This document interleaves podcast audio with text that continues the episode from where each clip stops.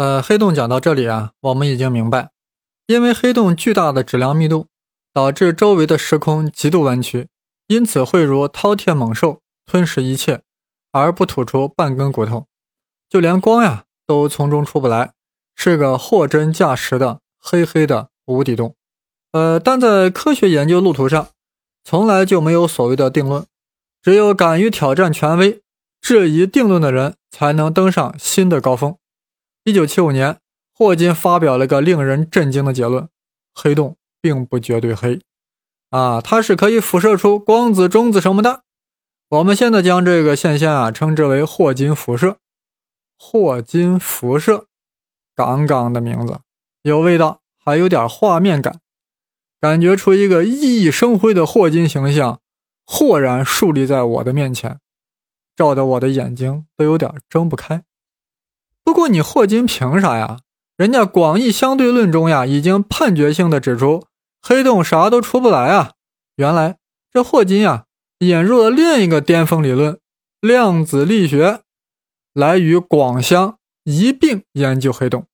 广相啊，就是我对广义相对论的简称。大家知道呀，量子力学是近代物理的另一大分支，体系庞大，不是我们本期的主讲对象。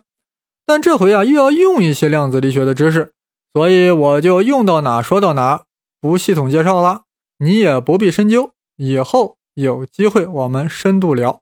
在量子力学所描述的微观世界里啊，离子有一种神奇的本领，称之为隧道效应。啥意思啊？大家都知道崂山道士吧？他有一个本事呀，就是能够穿墙而过，而且墙体还好好的。啊，不是说他把墙给撞塌了。当然了，这是神话故事，没有人相信。但是我现在要告诉大家，每一个微观粒子都是崂山道士，这又是一个无法理解的自然现象。呃，先是打个比方吧，我们将一个足球踢向一堵墙，啥后果？常识告诉我们，足球当然会从墙体反弹回来。但大家想一想，如果这面墙是豆腐做的，豆腐墙，那会咋样？那足球就会破墙而过。这两个现象啊，用我们初中物理知识都可以解释。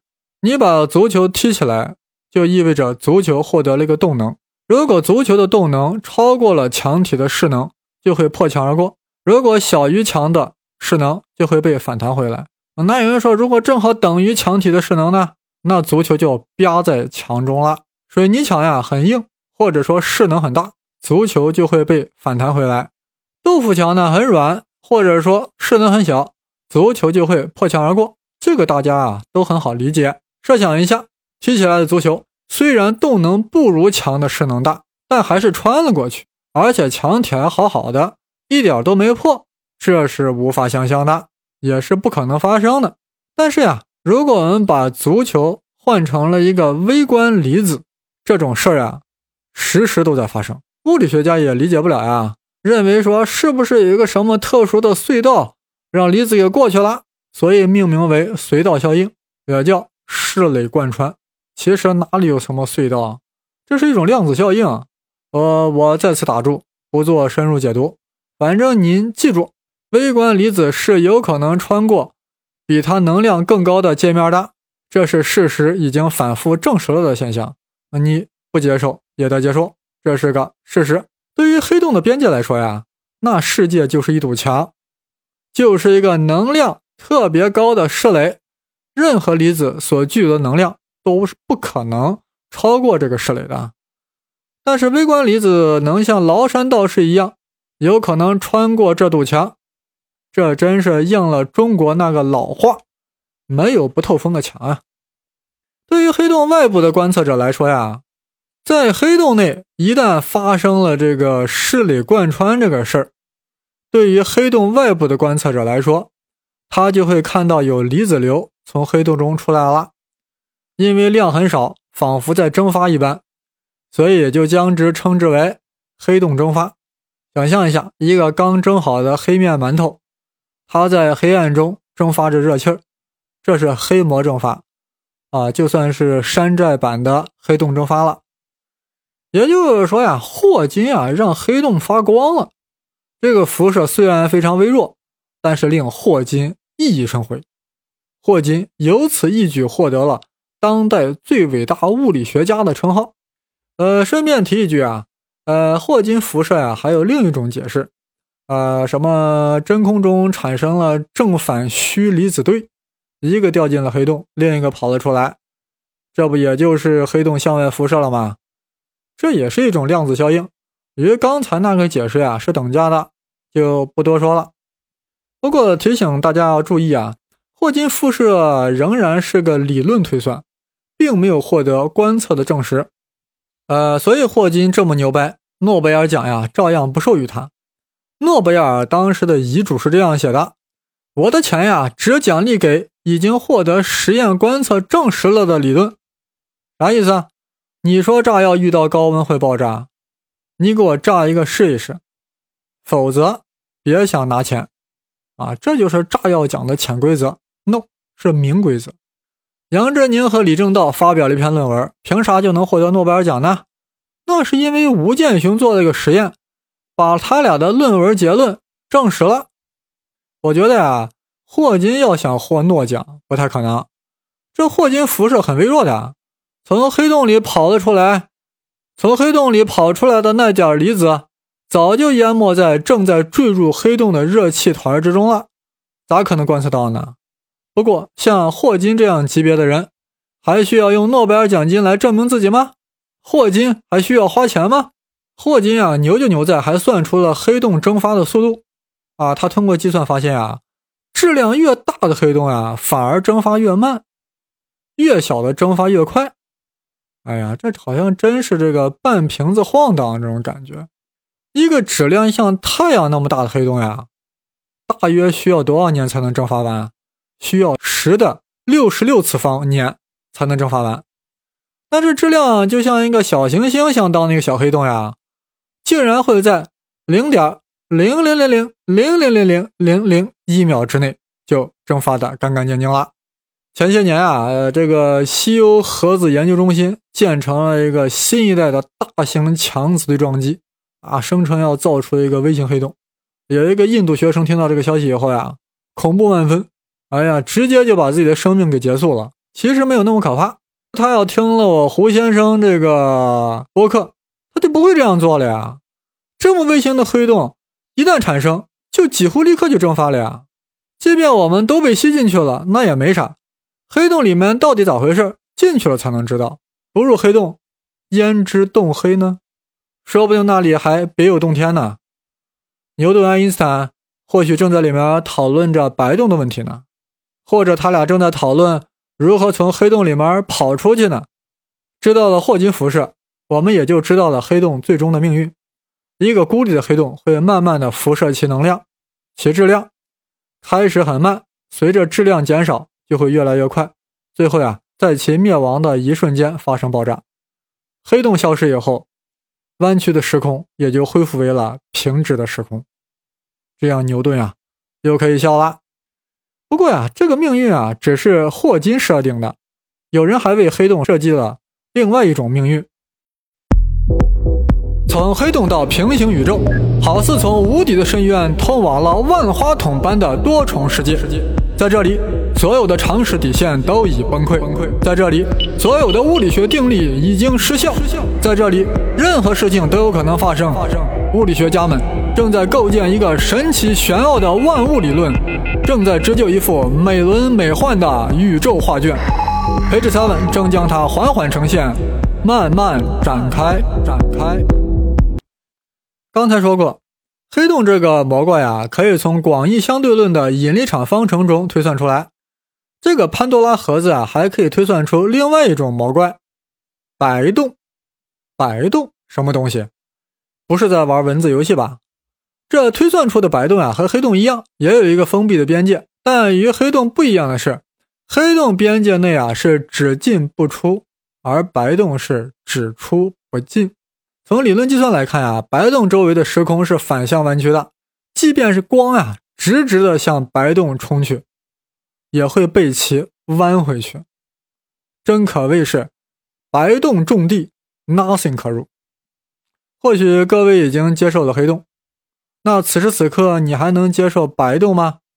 它只出不进，白花花的将它体内的各种物质向外喷发。有人肯定会追问：有天文观测证据吗？啊，几乎没有。呃，天文学家在宇宙中发现了一种奇怪的星体，也就是一般恒星的个头，但它的亮度呀，要比一个星系还高几万倍。科学家暂时就把它叫类星体。类星体个头不大，亮度却如此大，这是一件不可思议的事儿。于是有人说了，这就是白洞，因为小白洞呀，就可以发出这样的大亮度。但仅凭这一点间接证据啊，是不能令人信服的。不管类星体是不是白洞，我是相信白洞存在的。这是基于我对中国古代哲学思想的认同。所谓阴阳对立，阴阳共生，万物负阴而抱阳，而且阴阳还可以互相转化，阴极则阳生，阳极则阴生。有黑洞，当然会有白洞啦。一阴一阳之谓道，大家可以找个太极图看看，或者看看大韩民国的国旗。这整个太极图呀，正是对整个宇宙的描绘。两个阴阳鱼以 S 形互相纠缠在一起，表达的正是弯曲时空的意象。若将白鱼中的黑点看作黑洞的话，那黑鱼中的白点不正是白洞吗？你再看那圆圆的黑点，还是一个史瓦西黑洞呢。当然了，西方科学家当然不是基于这样想的。他们之所以很多人相信白洞呀。是处于对称性的考虑，白洞和黑洞相辅相成，对立统一。因为物质坍缩成一个中心起点，与物质从一个中心起点向外喷发出来，本来就是一个相反相成的两个过程嘛，有什么不可想象的呢？甚至还可以将白洞联系到宇宙大爆炸理论。大家都知道，我们的理论啊，是从一个鹌鹑蛋大小的起点爆炸而诞生的，现在还在膨胀。那这个爆炸是不是可以看作是白洞的喷发呢？等宇宙膨胀到一定程度，又会再次收缩、坍缩，最后变成一个黑洞，周而复始。也就是说，白洞是宇宙的起点，而黑洞是宇宙的终点，一黑一白，玩转宇宙。不过，更富有想象力的理论是这样的：黑洞只进不出，是一个入口。那就应该有一个只出不进的出口呀，就是所谓的白洞。所以黑洞与白洞呀，应该是成对出现的。如果真是这样的话呀，黑洞与白洞之间就应该有一个输送通道，这就是传说中的虫洞，虫子的虫。也就是说，黑洞不断吸取大量的物质，通过虫洞运输到白洞，然后白洞再慷慨的将之喷发出去。黑洞相当于一个大肆敛财的暴发户，而白洞就是挥金如土的富二代。呃，注意啊，虫洞并不是物理学家凭空杜撰出来的，它和黑洞、白洞一样，也是从爱因斯坦的引力场方程中解出来的。呃，而且它还有个学名呢，就叫爱因斯坦罗森桥，它就是黑洞通往白洞的桥梁。关于虫洞更多的性质，我们待会儿讲平行宇宙时候呀。再做展开，讲到这里啊，有人就不理解了呀。不是说黑洞中的物质最终都落入到中央的起点了吗？为何会从起点中输送给白洞呢？有科学家如是解释：黑洞里面的时空呀，不只是弯曲的，是已经极度扭曲。这种扭曲的力量呀，使得黑洞里的物质啊，不是直直的落入起点，而是胡扭八扭的从另外一边喷了出来。哎呀，反正黑洞里面的事儿谁都说不清楚，他孤往说之，我们孤往听之。综上所说呀，科学家对于黑洞的命运给出了两种完全不同的结局。前者是霍金所认为的，黑洞也会辐射，随着黑洞的不断辐射，质量不断减少，最后爆炸而亡。后者认为，黑洞将其物质和能量通过虫洞传递给了白洞，然后白洞把这些物质都喷发了。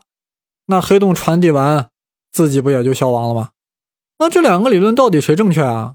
两个都是从数学物理方程中推导出来的，而且都缺乏实际观测的依据，谁也没有观测到霍金辐射，谁也没有见过虫洞，所以谁也说服不了谁。听到这里啊，大家或许有这样一种感觉：关于黑洞内部的事儿，科学家有很多并存的说法，谁也不占优势。这里面的根本原因是啥呢？根本原因是我们现有的物理理论根本就无法确切的研究黑洞，尤其是黑洞内部。